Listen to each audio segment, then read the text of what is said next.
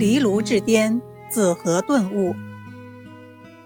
张子和擅长运用汗、吐、下三法以驱邪，被医界称为攻邪派。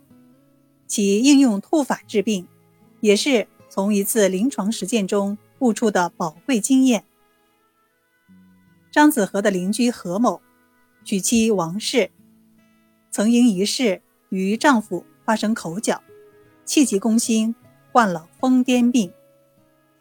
何某请张诊治，虽然知其病由，但想不出该用何药，只好劝何某另请高明。后来，王氏病情加重，开始每一两年一发，后来竟发展到每日发作十余次，痴呆健忘，唇口青紫，口吐白沫，牙关紧闭，温部抽搐。张子和对此。束手无策。有一年，家乡遭灾，赤地千里，颗粒无收，民众生活艰难。何某也无心过问妻子了。有一天，王氏独自一人上山，渴了喝清泉，饿了拔些嫩草充饥。傍晚时分回家，不吵也不闹，睡在床上，到了半夜。突然起身要吐，哇的一声，吐出许多白、黄、黑三色丸痰。过了几天，王氏竟然恢复了正常，疯癫病也就豁然而愈了。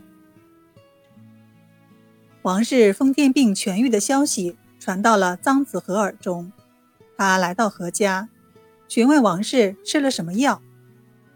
王氏把他带到山坡上。找到了自己吃的那种野草。